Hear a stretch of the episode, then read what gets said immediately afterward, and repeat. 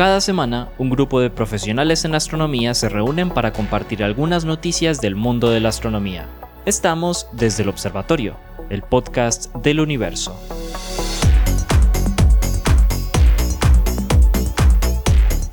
Bienvenidos nuevamente al podcast desde el observatorio, este noticiero de la astronomía y la astrofísica que realizamos los profesores y profesoras del pregrado de astronomía de la Universidad de Antioquia y la profe de la Universidad Sergio Arboleda. Me acompañan el día de hoy Adriana Araujo, la profesora Lauren Flor y los profesores Juan Carlos Muñoz y Germán Chaparro y quien les habla Pablo Cuarta Restrepo. Así que bienvenidos nuevamente a este su noticiario de astronomía y astrofísica. Y sin más preámbulos, no sé cómo están, saluden, Loren. Hola, hola, hola a todos. Estábamos perdidos, pero ya regresamos, ya regresamos. varias personas, varias personas se quejaron que porque llevábamos mucho rato. Ah, estamos, estamos estrenando temporada. Ustedes saben que entre las temporadas de las buenas series hay un tiempo de espera, hay un tiempo de expectativa. Mientras nos inspiramos, dejamos que los jugos creativos fluyan.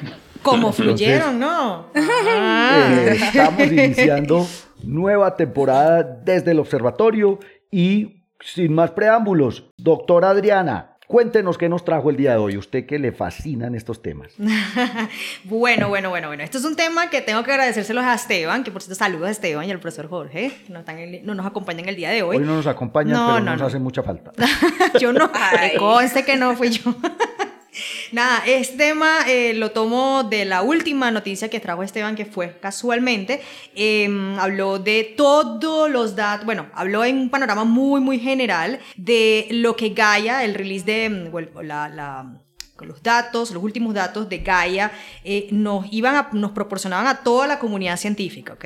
Y eh, de uno de esos él mencionó que, bueno, nada, que había mm, incluso nuevos datos en cuanto a cuerpos menores del sistema solar y bueno, nada, tuvimos que buscar ese artículo y ver qué, de qué se trataba y cuáles eran esos, esos mm, digamos, esos updates. Pero, ¿Cómo así que lo tuviste que buscar? ¿No le creías a Esteban o qué? No, no o sea, que, que, tenía que hacerlo. Y dije, no, tengo que buscar esa noticia entonces para ver qué, qué es lo nuevo que hay, porque yo supe que de, bueno, de, voy a comenzar que en el 2018, en, la, en el segundo paquete de datos de Gaia, ¿okay? Eh, se dio a conocer que en particular con respecto a los cuerpos menores del sistema solar, eh, habían hecho una actualización de asteroides del sistema principal, es decir, del, cinturón principal de asteroides, de unos 14.000 nuevos asteroides. ¿okay? Pues resulta que en esta tercera liberación de datos, este número se incrementó de 14.000 a más de 150.000 asteroides. ¿okay? Y de esto es importante, la mayoría de ellos está en el cinturón principal, es decir, no hay, eh, están entre objetos cercanos a la Tierra, pero también hay objetos dentro del cinturón principal. ¿okay? En este nuevo paquete de datos, este número, eh, ya les dije, se incrementó bastante, de 14.000 a 150.000, y estos datos contienen medidas de posición, brillo y color. ¿Qué? es importante. Eso son los, como, que lo primero que hay que resaltar. Repito, eh, tienen datos de posición, brillo y color de estos objetos. Con el uso de estas medidas, ¿verdad? Entonces empiezan a trazar las órbitas de estos asteroides. Al fin y al cabo, eso es lo que uno quiere. Uno quiere y desea hacer la trazabilidad justamente de estas órbitas y con esto poder seguirle la evolución temporal de ellas. Bueno, si uno de ellos continúan siendo objetos en esta región del cinturón principal o si por alguna razón ya cambian a ser objetos cercanos a la Tierra, eh, bueno, eh, uno de los, de los otros mm, datos extras que trae este, esta tercera mm, liberación de, de Gaia, ¿verdad? Es que incluye espectroscopía. Entonces hay perfiles espectroscópicos de estos, de estos objetos. Y de eso, ¿de qué nos ayuda? Bueno, que nos da información justamente de la composición química de las superficies de estos objetos. Entonces, no solamente nos da posición, nos ha dado posición, brillo y color, sino que nos da los perfiles de espectroscopía de muchos de estos objetos. Y con esto, pues vamos a, entonces a saber o podemos saber sobre la composición química de la superficie de ella. Particularmente, Gaia, eh, se, mm, digamos, en este artículo, en el artículo que fue publicado, por cierto, no lo he dicho, el 17 de junio en la Astronomy and Astrophysics, ¿okay? y eh, particularmente se enfocaron en, dar como resultados eh, puntual en en varios objetos. Y estos objetos eh, están comparados con los resultados que dio la misión Rosetta. Entonces, por ejemplo, en el asteroide Stein o Stein, realmente no sé cuál es la pronunciación correcta, si es Stein o Stein, es un asteroide del cinturón principal de unos más o menos 5, kilómetros de diámetro. Este asteroide fue visitado por la misión Rosetta y estuvo aproximadamente a unos 800 kilómetros de ella. La sonda, ¿verdad? Y entonces aquí es donde empieza la comparación entre lo que la sonda eh, nos revela y lo que ya Gaia nos mejora de estos datos. ¿okay? Entonces esta sonda revela que Stein o Stein ¿okay? es bastante rojizo ¿okay? y que mayoritariamente eh, se debe a está compuesto, o este, este color se debe a la presencia de un mineral que se llama estantita. El profe Pablo la debe conocer, este mineral. Los datos de Gaia que revelan. Este es el Rosetta. Ahora, Gaia, ¿qué nos da con respecto a Stein? Bueno, que eh, revela que más luz roja se refleja de Stein y que la luz, las longitudes de, la luz de longitudes de onda más cortas eh, carecen dentro de este espectro. Entonces, el espectro de Stein, por ejemplo, es un espectro que tiene una curva bastante pronunciada hacia el rojo. Otro de los objetos analizados fue Lutetia, un objeto bastante de, la, de, categoría de los metálicos. De hecho, eh, un dato que tuve que averiguar, que me, gustó porque me hizo justamente averiguar otros datos, y es que Lutetia está entre el grupo que es el, de menor cantidad dentro del cinturón principal, que son los metálicos. Aproximadamente solo el 5% de los objetos dentro del cinturón principal son de la categoría de metálicos, así que es una población bastante escasa. Bueno, Lutetia está a unos, eh, fue visitada también por Rosetta, o sea, es otra de las, de las cosas que, quería comentarle, y estuvo en comparación con Stein, estuvo esta un poquito más lejos, a 3.000 kilómetros de distancia. El perfil de Gaia revela que en comparación con Stein es un perfil un poco más este, más plano en comparación con dentro de la, del espectro del espectro de espectroscopía es un poco más plano en comparación con Stein. Ahora, otra de las cosas que Gaia, nos, nos es que aparte de estos dos, que son los puntuales que menciona, bueno, uno de los puntuales que menciona el artículo, la cantidad de espectros que nos da Gaia es de 60.000. Hay aproximadamente 60.000 espectros. De los 150.000. Tiene 60.000 espectros. espectros. ¿sí? Ahora, la pregunta es, bueno, es eso. Ahora entonces, bueno, ¿y eso de qué nos sirve? ¿De qué nos sirve conocer el espectro o tener 60.000 datos disponibles de esto? Bueno, que nos ayuda justamente a categorizar familias. Y con las familias podemos entonces eh, agruparlos por parámetros orbitales, lo que nos ayuda a nosotros entonces a poder trazar estas órbitas y, luego entonces podemos verle que es lo que nos gustaría hacer siempre, poderle seguir la evolución temporal de estas órbitas. Y aquí viene lo bonito, que hay hasta un video, que pues, obviamente el video está bastante, mm, digamos, mm, bastante exagerado, pero el video es súper bonito, porque gracias a estos perfiles, entonces se pudieron colorear colorear las familias de asteroides. Entonces, por ejemplo, se colorearon tres, tres grandes familias. La familia de Vesta es medio amarilla, es medio amarillenta, la familia de Vesta. Entonces se ve, se ve, hacen una toma en, perpendicular y ven toda la, familia de Vesta eh, en el cinturón principal, por supuesto, y es como medio amarillita. Está la familia, la segunda familia más grande, que es la familia de, que proviene de ocho Flora, que es Flora, la familia de los Flora. Estos son medio azulados, entre azulados y eh, moraditos. Y la otra gran familia es la familia de Temis, que esa sí no me la conocía yo, la familia de Temis, una de las familias más grandes. Es mayor que la de Vesta y mayor que la de Flora. Este también tiene una coloración azulada. Entonces, gracias a estos espectros podemos entonces ahora clasificar aquellos que no sabíamos cuáles eran sus parámetros orbitales, como se parecen a los de Flora, entonces, ah, estos parecen ser de la familia de Flora porque guardan el mismo perfil del espectro. ¿Sí? Entonces, eh, nada, eso me pareció súper chévere. Como les digo, pues eso ya lo había comentado mm, eh, Esteban y nada, con estos con esto noticia de, con estos datos de Gaia, pues ya sabemos que tenemos ahí disponible 60.000 espectros para, para trabajar. Oíste, Adri, ¿por qué dices que el video está exagerado? Ah, porque ellos lo, eh, exageran los colores justamente para ah, poder ver pues no, los colores, es obviamente. De visualización. Eso pues. sí, no, no, claro, es una cuestión de visualización como para que vean realmente esa diferencia entre los espectros de cada uno de los miembros de esta familia. Mm. Entonces, súper chévere porque, bueno, profe, ahí tenemos 60.000 espectros que lo que podemos trabajar con ellos. Mucho, mucho trabajo para los estudiantes, pero además bien interesante, Adri, es que efectivamente, digamos, la clasificación de asteroides es una clasificación espectral. Sí. Y, ah, algo súper importante también de, de, qué pena que le interrumpa, eh, que, que, se lo tenía pendiente para, para comentarlo, y es que gracias justamente a poder conocer los perfiles espectrales de estos, de estos objetos, podemos hacer taxonomía, es decir, clasificación de ellos. Entonces, tenemos, gracias a eso, entonces ya vamos a poder como, por ejemplo, creo yo, estaba pensando en estos días, ¿será que la, la clasificación de Tolen se puede actualizar? ¿Se, puede, ¿Se le puede actualizar gracias a esta nueva información? Bueno, ahí, ahí hay, una, hay algo que hacer, por ejemplo. De hecho, hubo una actualización con el TUMAS, creo, que mm. sacó muchos espectros también de, de, asteroides, entonces reclasificaron los tipos. La clasificación, la taxonomía de, de Los M, los X, exacto. y ahora, pues, imagínate, vamos a tener 60 mil espectros. espectros. Vas a ver que vamos a tener una clasificación de Gaia de asteroides. Exacto, Va a ser la, la, la nueva clasificación espectral asteroidal.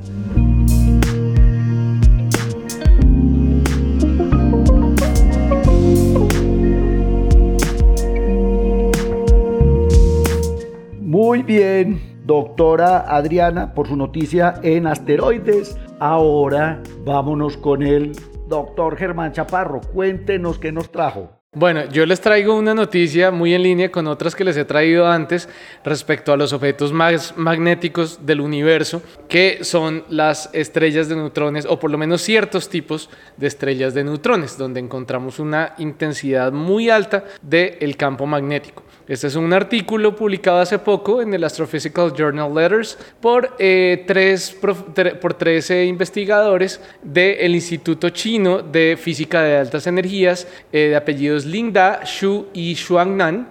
Y eh, son datos, o sea, es un, es un trabajo donde se mide directamente o sea, es una medición directa, no es una estimación. La medición directa más precisa, o bueno, más que más precisa, más del campo magnético más alto nunca antes medido. Es un nuevo récord de campo magnético medido directamente en una estrella de neutrones. Entonces, eh, para contarles, pues como lo, hemos mencionado en varias ocasiones, hay ciertas estrellas de neutrones, un tipo especial de púlsares que se llaman los magnetars, que tienen unos campos bastante, campos magnéticos bastante altos. Estamos hablando por el orden de mil millones de teslas o hasta dos órdenes de magnitud por encima de eso, comparando con, por ejemplo, la Tierra que tiene apenas 50 microteslas, o sea, las agujas de nuestras brújulas son movidas por un campo de 50 microteslas. Y eh, un imán de neodimio tiene fácilmente 1.25 teslas, que son estos imanes muy, muy fuertes. Entonces, estos objetos tienen unos campos magnéticos muy tremendos. Sin embargo, estos magnetars son objetos individuales. Eh, y los, las estrellas de neutrones muchas, muchas veces vienen acompañados y los encontramos con compañeras que son estrellas que todavía están vivas, que no son estrellas de neutrones, no son estrellas muertas, en lo que llamamos binarias de rayos X, porque son fuentes que identificamos con una gran un gran brillo en, en, rayos X y adicionalmente pues son de hecho una, una pareja de estrellas, una muerta y una viva. Esta, este trabajo se basa en el estudio de una de estas binarias de rayos X, no es un magnetar, eh, y eso es una distinción importante que hay que hacer. Este objeto tiene el nombre poco glorioso de Swift J024643.6 más 6124 y aquí, siempre hemos explicado qué son esos números. Sí, sí, sí, tienen que ver con declinación ascensión recta de declinación y SWIFT es el instrumento, es un observatorio de rayos, e, un telescopio espacial de rayos X que detectó esta fuente por primera vez. Es, de hecho, es un tipo de fuente que se llama una fuente ultraluminosa pulsante de rayos X, por sus siglas en inglés PULX, P-U-L-X, PULX. Eh, es una fuente que queda, según datos de Gaia, de no recientes, pero de las versiones anteriores de Gaia, del DR2, a 6.8 kiloparsecs. Y es, como les mencionaba, una estrella de neutrones con una estrella compañera. Y resulta que lo que pasa es que el, objeto compacto, eh, digamos, la, estrella, compañera tiene sus capas externas, digamos, peladas a causa de este objeto compacto gracias a las fuerzas de marea, eh, desbarata entonces la las capas externas de la estrella compañera y se genera un disco de acreción. Ese disco de acreción pues se calienta mucho y se convierte en un, en un plasma, es decir, una sopa de partículas cargadas, el campo, eh, perdón, eh, electrones y, núcleos atómicos, cada uno hace lo que se le da la gana, no están unidos y el, este material cargado eléctricamente se mueve a través de líneas de campo magnético y, entonces, al moverse a través de estas líneas de campo magnético, eh, pueden emitir muchos tipos de radiación, entre ellos, por ejemplo, también rayos X, eh, cuando están en, estos discos de acreción que se calientan tanto. Eh, y también adicionalmente de vez en cuando pulsan, entonces emiten como, como, como estallidos también de vez en cuando, o sea, como que siempre son luminosos en rayos X y a veces eh, iluminan mucho más, emiten mucho más en rayos X. De hecho, esta fuente fue descubierta gracias a uno de esos estallidos, gracias a uno de esos, la palabra en inglés es outburst, en el 2017 y ese fue el momento de su descubrimiento. Y lo que hicieron fue que resulta que los chinos, yo no sabía, tienen un un telescopio también de rayos X, un telescopio espacial de rayos X que se llama InSight HXMT. Y lo que hicieron fue apuntar este telescopio hacia este estallido para eh, medir, para tomar el espectro de rayos X. Entonces, así como ahorita Adriana estaba hablando de los espectros de los, de los asteroides, también... Son en, el eh, visible. Gaia lo hace en el visible, este telescopio espacial lo hacen en rayos X, o sea, a veces pensamos en rayos X como si solo fuera como un tipo de luz, pero de hecho pues también tiene muchas bandas, tiene, llamamos rayos X duros, blandos, dependiendo de la cantidad de energía eh, que traigan, o sea, de su longitud. Entonces podemos, podemos sacar espectros también de fuentes de rayos X. Em, estas fuentes de rayos X, como lo mencionaba, son, se llaman ultraluminosas porque su luminosidad es por el orden de los 10 a la 39 ergios por segundo. son bastante, bastante luminosos. Eh, y lo que se encuentra es, eh, pues no es exactamente una línea de absorción, sino es más bien, eh, lo, llaman un feature, como una característica de resonancia, que tiene que ver con que resulta que las partículas cargadas, los electrones atrapados en campos magnéticos, sufren un efecto llamado ciclotrón. Y ese efecto significa que se quedan dando vueltas en el campo magnético. Eso es de hecho muy similar a lo que causa las auroras en nuestro sistema solar, en nuestro planeta, en Júpiter, en fin. Entonces se quedan dando vueltas atrapados en un, en un campo magnético, dando vueltas con una frecuencia que depende únicamente de el campo magnético en el cual están atrapados. Bueno, eso y pues la relación carga-masa del electrón, que afortunadamente los electrones son los mismos en todo el universo. Es maravilloso porque eh, no, no, hay electrones chiviados. Todos los electrones del universo, todos se comportan igual. La misma, o sea, es, con eso no lo pueden a uno tumbar. Oiga, es, es, es, es un ejemplo perfecto de clonación. Sí, sí, sí, todos, los, todos son perfectos clones de, de, de sí mismos. Sí. Entonces, eh, resulta que esa frecuencia depende únicamente del campo magnético. Entonces, si nosotros pudiéramos medir esa frecuencia, podríamos medir el campo magnético. Eso es lo que hacen a través de la ubicación de la línea de absorción, que, repito, no es exactamente una línea porque no, no, no, no no, es tan angostica, digamos, como normalmente estamos acostumbrados a las líneas en el óptico y en otras longitudes de onda, eh, encontramos entonces una ubicación muy precisa de eh, esa línea en el espectro, de ese feature en el espectro, y de ahí tomamos una medida directa del campo magnético. No es una estimación, no es una cota superior, no es una cota inferior, no, es el valor exacto del campo magnético. Y con eso, entonces, eh, se mide eh, gracias a esa absorción, el campo magnético por el orden de los 1.600 millones de Teslas. Y eso es algo bien interesante porque si bien es ligeramente... millones de Teslas. Es, es, menos que los campos de los magnetars. Los campos de los magnetars pueden ser 10 o 100 veces más, pero los campos de los magnetars se, se sostienen por mucho menos tiempo. Los magnetars se espera que tengan un tiempo de vida de, de 10.000 años o algo así y, y, pasa pronto. O sea, como que, como que son solo así de intensos durante corto tiempo en escalas astronómicas y después va bajando. Algo similar pasa con los pulsares que, que al principio los vemos dando vueltas muy rápido y ellos van volviéndose más lentos. Pero en este caso, dado que, em, dado que estamos pudiendo mapear directamente este campo magnético gracias a la presencia del material que está cayendo sobre él, de su estrella compañera, entonces nos damos cuenta que de hecho este objeto puede sostener unos campos magnéticos muy altos por mucho más tiempo. ¿sí? O sea, este sistema puede mantener esos campos magnéticos por fácilmente unos, unos millones de años. Y entonces es ligeramente más o ligeramente no, es un par de órdenes de magnitud menos intenso el campo magnético, pero se va a sostener durante más tiempo. Entonces es, es, es bien interesante esa, esa conclusión que sacan, sostenido por mucho más tiempo que los, los magnetars. Eh, recordemos que de todas formas dentro de este orden de magnitud, los campos magnéticos son tan intensos que si estuviéramos a, no sé, a una, si tuviéramos una estrella de estas de neutrones eh, con un campo magnético de estos a una distancia de unos, no sé, de la distancia de Medellín de la costa, nos arrancaría todos los electrones del cuerpo. O sea, un par de miles de kilómetros. Menos, Menos, menos, menos, o sea, menos de mil kilómetros de, Medellín de la costa. Eh, nos arrancaría todos los electrones del cuerpo. O sea, nada de los electrones dando vueltas alrededor del núcleo, nada. Nos arrancaría todos los electrones del cuerpo. Wow. Aniquilación. Oiga, eso es peor que la, que la, espaguetización de un agujero negro, ¿no? Ese es el chasquido de Thanos. Ahí está. Literalmente hablando. el chasquido de Thanos era un campo magnético. Eso, no eso, eso evapora cualquier cuerpo porque desbarata las moléculas. Desbarata los átomos desbarata los átomos, desbarata las moléculas y se rompe lo que vos tengas hecho.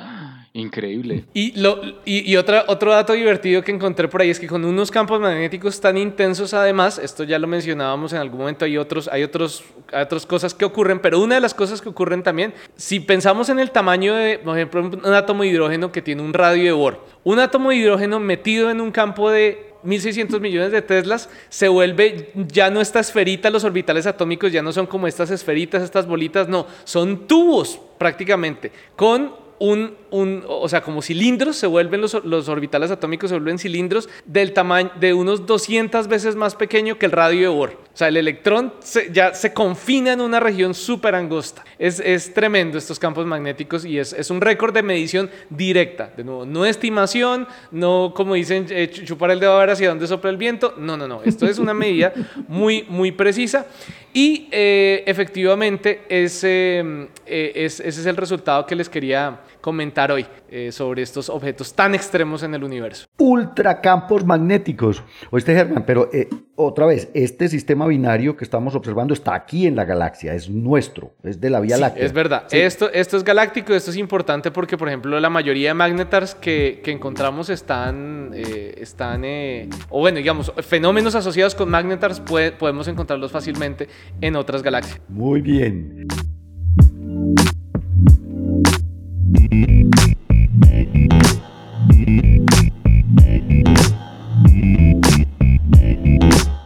Doctora Lore Flor, venga pues, cuéntenos a ver qué nos trajo. Bueno, pues yo voy a cambiar un poquito el tema, pues poquitico nada más.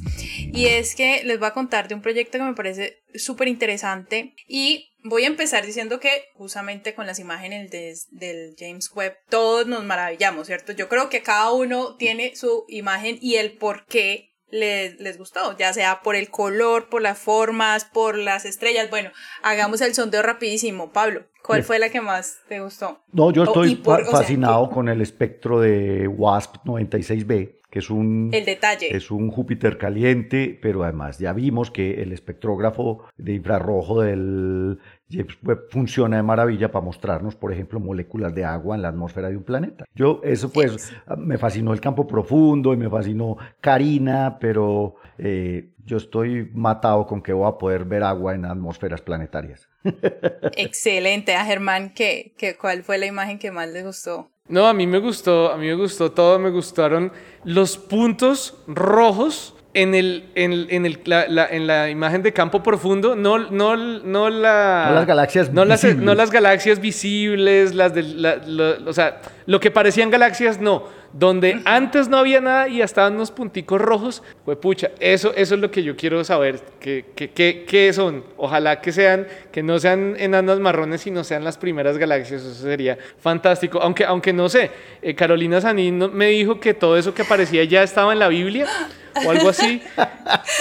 Bueno, no te quedaste con, no te quedaste con las ganas, no te quedaste no, no, con no, es que se merece su en, las redes sociales uno se encuentra con de todo un poco. De todo ahí en las redes sociales, ¿eh, María? Que, que todo, lo que, observó, todo lo que observó el James Webb está en la Biblia, eso es lo que plantea la señorita Sanín. Bueno. Voy a comentar al respecto. No, a mí, a mí el, el quinteto de Estefan, ese, ese quinteto de Estefan es muy bonito. Y las imágenes, porque la, eh, eh, en la imagen que tenemos ahí realmente estamos viendo es, como es infrarrojo, obviamente no estamos viendo las estrellas normales, sino que estamos viendo el polvo y las estrellas más frías. Entonces, es, es muy bacano, es muy bacano ver esas, esas, esas- yo no sé, eh, eh, Germancho, those lanes, esas, como esas, esas colas de polvo, pues, esas trazas de polvo en esas estructuras de la galaxia se ven, se Parecen ven brutales, plumeros. se ven brutales, exactamente, está muy bonita, eh, sorprendente esa imagen del, del quinteto de Estefan. Yo, yo, me tu- Que- yo casi me tengo que pero poner pañal diferente para a las verla. anteriores. Es, eh, Bien es- diferente a las claro, anteriores, Claro, ¿no? es muy También. distinta porque el quinteto de Estefan se ha visto en, óptico, básicamente, se ve diferente. Mirarlo en- Exacto, en, aquí infrarrojo nos deja ver el gas, nos deja ver la distribución de, de- de- del polvo. Es una óptica completamente diferente. Claro, hay más fuentes de luz cuando vos estás mirando en infrarrojo que cuando estás mirando en el visible. Entonces se, se resalta la estructura y dónde está el gas, dónde están las estrellas, precisamente porque estás viendo más fuentes de luz en infrarrojo. Exacto. Nótense, nótese pues cómo, cómo estas imágenes nos ha eh, impactado tanto, pero fíjense que cada uno de nosotros estamos hablando desde nuestras capacidades. ¿Sí? Desde el poder ver, desde poder eh, distinguir colores, pero cómo llevar estos conocimientos de astronomía a personas con discapacidad, es decir, personas, por ejemplo, personas sordas o personas ciegas. Entonces, hay muchos proyectos hoy en día que lo que buscan exactamente, por ejemplo, algunas imágenes que algunas veces nos ha mostrado la, doctora Adriana de las impresiones en 3D, ¿cierto? Que hacen en la universidad de algunos asteroides y otros, que van de la mano con lo que es el contacto. Sí, como incluso ayer yo veía una noticia o una charla en la que habían hecho un planetario para personas ciegas y lo que habían hecho era que cada bombillito era una estrella, era un LED, perdón, y cada LED eh, lo que hacían era eh, formar los asterismos. Entonces, bueno, eso era una cosa espectarocular, pero fíjense eso es que va de-. Exacto, va desde el contacto. Pero en esta ocasión lo que les va a contar del proyecto se llama eh, Astroaccesible, que es un proyecto como tal de divulgación que está impulsado por el Instituto de Astrofísica de Andalucía y es dirigido exactamente por un astrónomo que es ciego. Y el objetivo Qué del maravilla. proyecto como tal es enseñar y divulgar la astronomía y la astrofísica entre todas las personas y ellos lo llaman así, abro comillas, independencia con independencia de sus capacidades cierro comillas, mediante el uso de lo- una amplia variedad de recursos eh, inclusivos. Perdón, Entonces, Lauren, ¿cómo se llama el señor, el, el astrónomo? El astrónomo se llama Enrique Pérez Montero. Enrique Ah, Pérez. Montero. Para registrar, porque hay, una astrónoma eh, puertorriqueña, si no estoy mal, muy famosa, que también es eh, eh, Ciega. Ella es, sí. que tiene discapacidad Wanda visual. Díaz Merced. Discapacidad visual, gracias. Exacto. Exacto. Sí, entonces e- el investigador que hace parte como tal de la Organización Nacional de Ciegos Españoles eh, tiene como digamos uno de los objetivos es dar visibilidad a los y las científicas con discapacidad visual o auditiva de tal manera que vayan con la línea o la idea de la inclusión social en las áreas STEM. Entonces, con lo que, eh, digamos, con esto, lo que él busca es generar el interés del del por el estudio de la astronomía para todos, cambiando la idea de que la astronomía es una ciencia en donde solo se usa el sentido de la vista. Entonces, además de esto, tengamos en cuenta que tal vez, eh, digamos, las actividades con, con el tacto, por ejemplo, hace necesario que las personas se encuentren como tal en ese espacio en donde se va a realizar. Pero volvamos un, un tiempito nomás atrás y es exactamente cuando estábamos en, encerrados por la pandemia cómo poder llevar, ¿cierto?, estos conocimientos a estas, a estas, eh, a estos, a estas personas. Entonces, lo que hace eh, Astro Accesible, que es un proyecto que está en colaboración con un grupo de investigación también en España, es hacer uso de la audiodescripción. Sí, entonces, eh, pero de una manera muy detallada. Entonces, lo interesante es que todos estos, eh, eh, digamos, son una serie de videos que se encuentran en YouTube. Entonces, ustedes los pueden buscar como universo en palabras y son videos que lo que buscan es detallar algunas imágenes Como lo que de estamos algunas haciendo nosotros, describir Exacto, la imagen con el mayor detalle posible. de algunos objetos astronómicos, como por ejemplo la nebulosa del cangrejo, el cúmulo de Hércules, la nebulosa del águila, entre otros, pero busquen de- de- eh, describirlo de una manera muy detallada, el color, el tamaño, las formas, las distancias, Sí, eh, a eso me refería, que uno en principio tendría que tener un cierto entrenamiento para poder hacer una descripción detallada en términos de, pues, en, en- en los términos en que una persona con discapacidad visual, por ejemplo, lo pueda percibir. En el planetario de Medellín hay un programa que se llama Astronomía para Ciegos. El, el club, el club de astronomía para ciegos. Exacto. Yo, una vez fui, yo una vez fui, me invitó Y yo, eh, yo- he sido invitado, digamos, eh, varias veces que eh, lidera Andrés Ruiz y nosotros también tuvimos en el Planetario Bogotá una exposición, justamente como tú decías ahorita, Loren, de, de, de- de objetos celestes en 3D, de tal manera que de forma táctil las personas con discapacidad visual pues se hicieran la idea de cómo es el sol, cómo es la luna, etcétera, etcétera.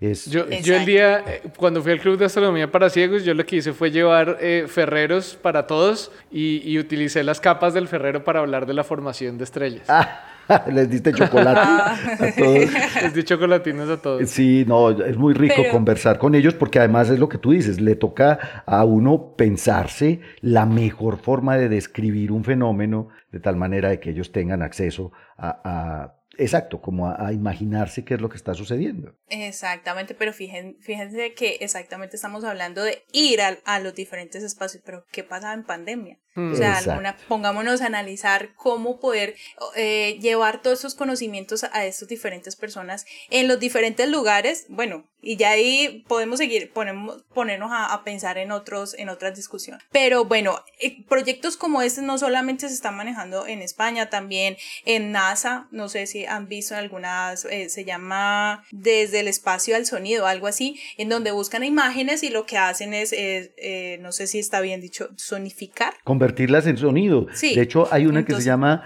eh, eh, Cosmic Sounds o- y hay otra que se llama Sounds of the Solar System, que son páginas en donde, por ejemplo, hacen música con los anillos de Saturno. Es una cosa Ajá, increíble. Exacto. Porque Entonces, convierten imágenes en sonidos armónicos o en general ha- hacen música con un pulsar, hacen música Ajá. con las estrellas en el asterismo de una constelación también. Exactamente. Entonces, bueno, pues ya saben, eh, invitación para que busquen todo este tipo de proyectos y llevemos la astronomía a- para todos y para todas. Astro Accesible, liderado por un astrónomo español con discapacidad visual, en, en-. Enrique ¿qué? Enrique Pérez Montero. Enrique Pérez Montero para que lo busquen. Yo también sé que muchos de los miembros del Club de Astronomía para Ciegos del Planetario escuchan el podcast de Desde el Observatorio, así que la invitación es para que busquen en la página de Enrique Pérez Montero y puedan tener accesibilidad a imágenes de astronomía.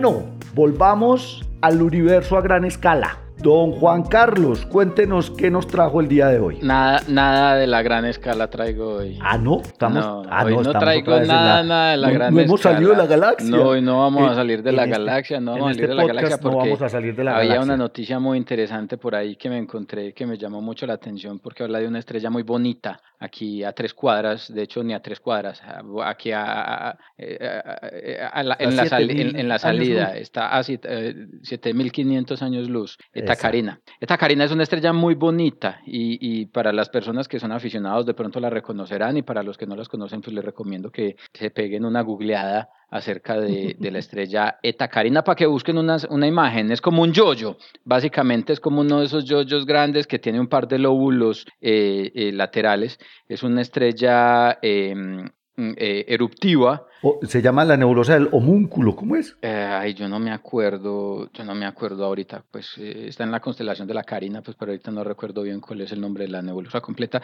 Es Sí. una estrella eruptiva. Hasta, hasta 1837 Eta Carina era una estrella común y silvestre. Realmente no es una estrella que desde acá, desde nuestro, nuestra posición, se vea muy brillante, a pesar de que en efecto es una estrella muy luminosa.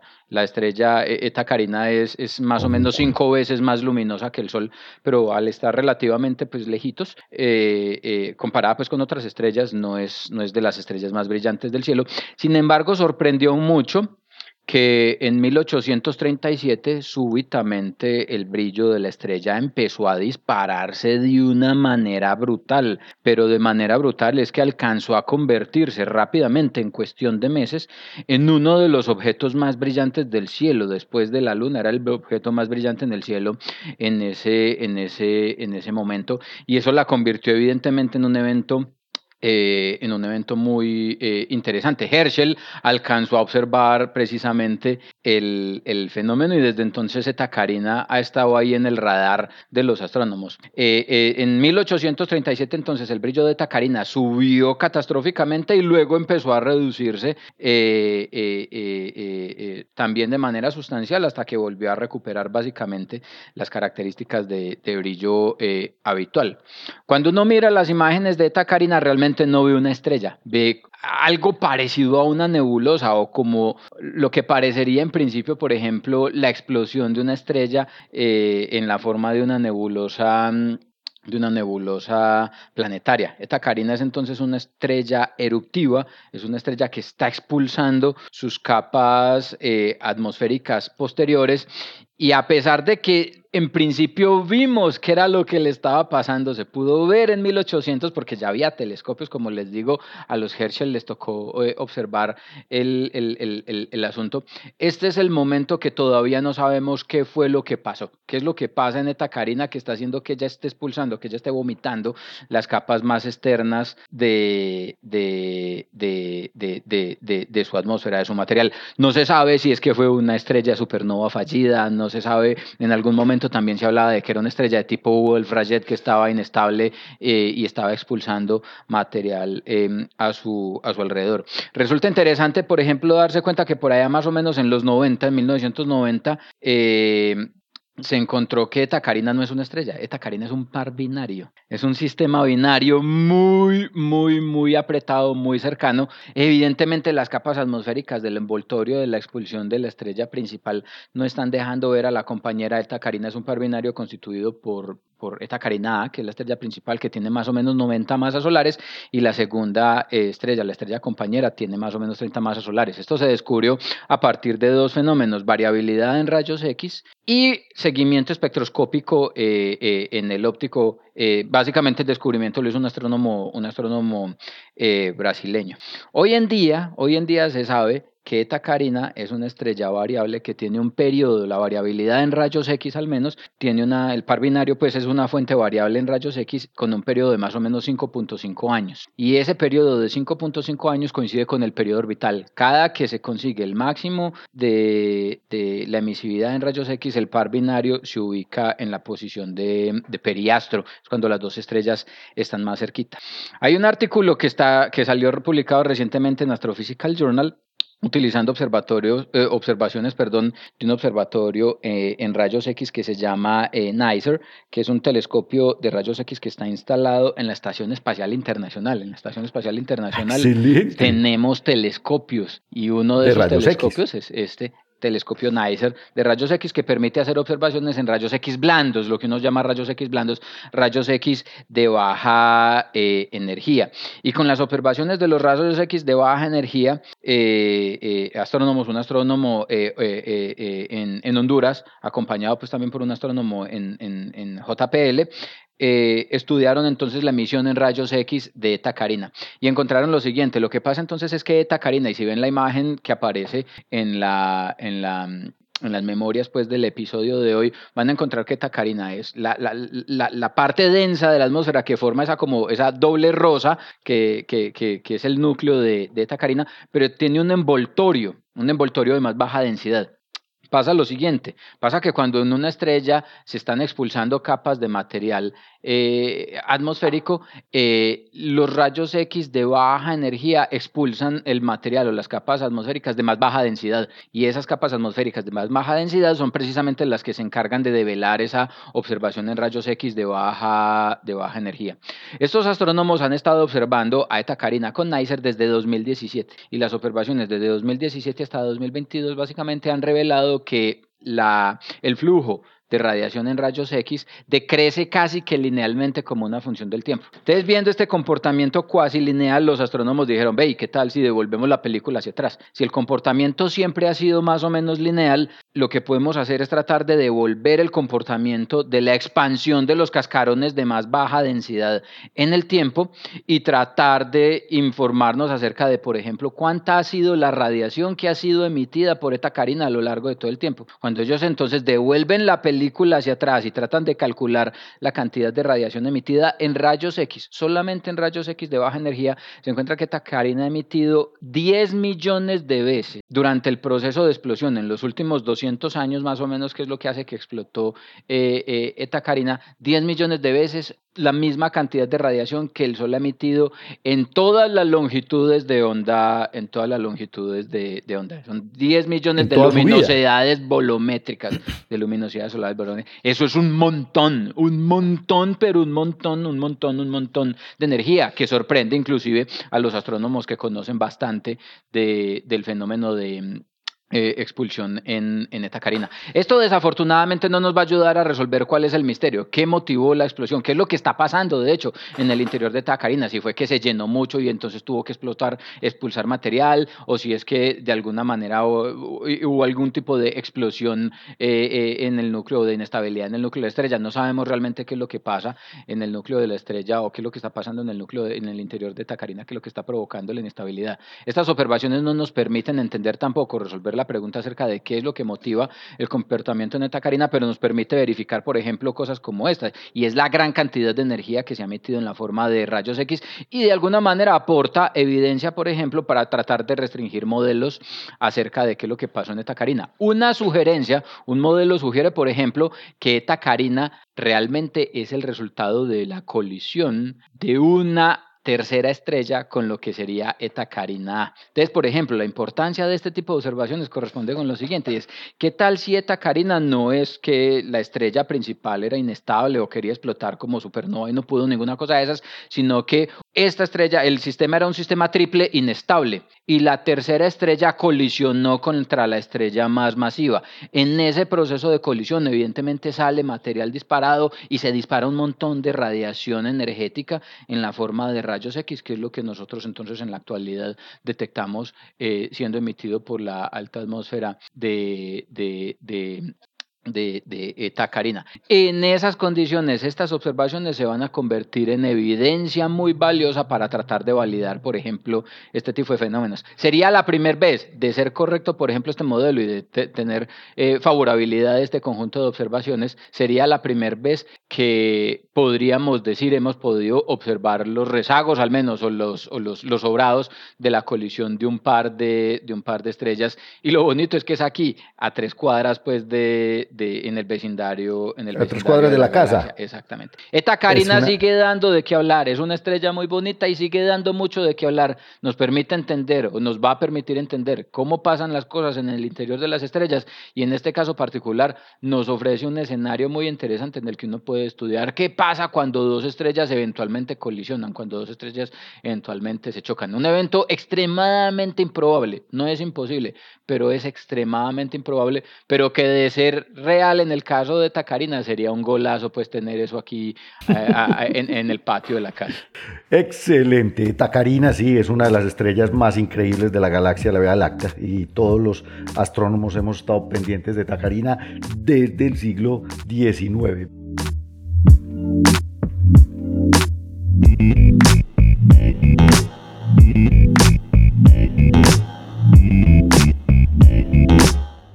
Bien, don Juan. Bueno, y como hablé yo, hoy me quedé para la colita, les voy a dar la colita rápidamente porque tenemos una noticia nueva acerca de Sagitario A estrella, que es nuestro agujero negro supermasivo en el centro de la Vía Láctea. Hoy, como decíamos ahorita, no salimos de la Vía Láctea.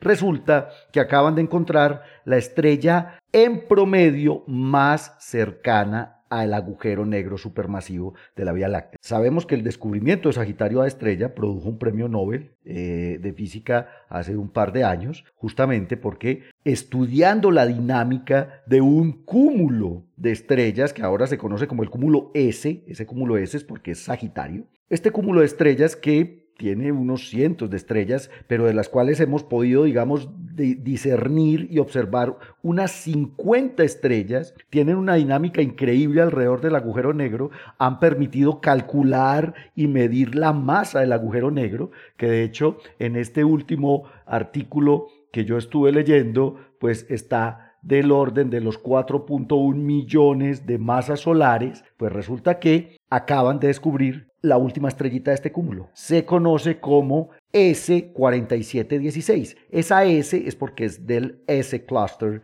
o la, el, S cluster más bien en inglés, que fue descubierto por estas personas que, acaba, que, que se ganaron el premio Nobel. Hay, muy, hay, estrellas S muy famosas. S2, que tiene esta órbita perfectamente trazada alrededor del agujero negro supermasivo de la galaxia. Está S62, que además es una de las más rápidas descubiertas. Y igualmente S4711, eh, que también es de las más rápidas. Le voy a decir cuál es la más rápida hasta ahora, el récord.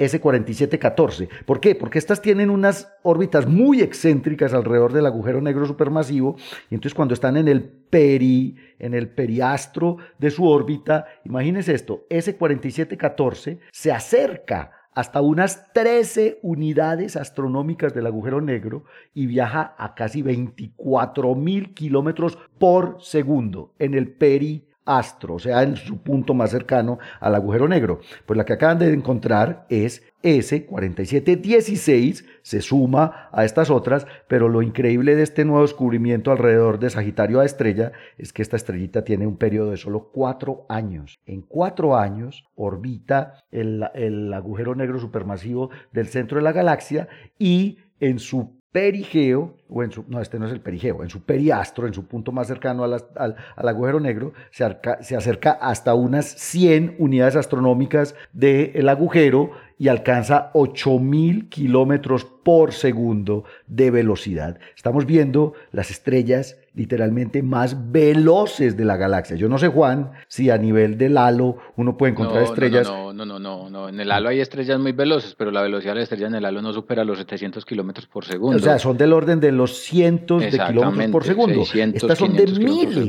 Estas son muy, muy grandes. Es que, pero es que con ese motor, es que con, con, ese agujero negro ahí y en, en la vecindad, porque es que están ahí pegados de la nariz del agujero negro, evidentemente tienen que mover muy rápido. Ahí está. Entonces, ese 4716 entra a ser parte de la familia de las estrellas S, las estrellas de este cúmulo que se mueve a gran velocidad alrededor del agujero negro supermasivo del centro de la galaxia y con este paper publicado en el Astrophysical Journal eh, en esta semana, Florian Paker, Andreas Eckhart Uh, Michael Sajasek y Silke Britzen, pues acaban de encontrar, utilizando además dos de los más grandes observatorios del mundo, esos son BLT y Keck, utilizando el Symphony, que es un espectrógrafo del BLT, NACO, que estaba también instalado en BLT, utilizando la cámara infrarroja de Keck y, el espectrógrafo Osiris de Keck, mezclaron los,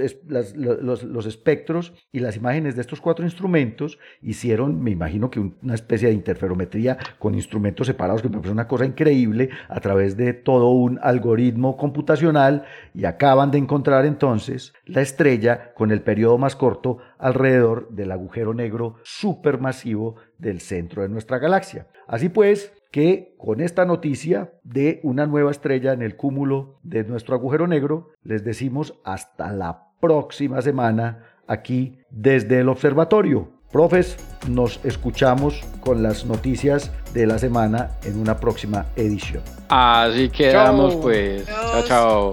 Hasta luego. Gracias por escuchar desde el observatorio. Encuéntranos en Spotify y muchas más plataformas de podcast. A los micrófonos, Jorge Zuluaga, Adriana Araujo, Esteban Silva, Pablo Cuartas, Lauren Flor, Germán Chaparro y Juan Carlos Muñoz. Producción y edición, quien les habla, Josué Giraldo, pregrado de Astronomía de la Universidad de Antioquia.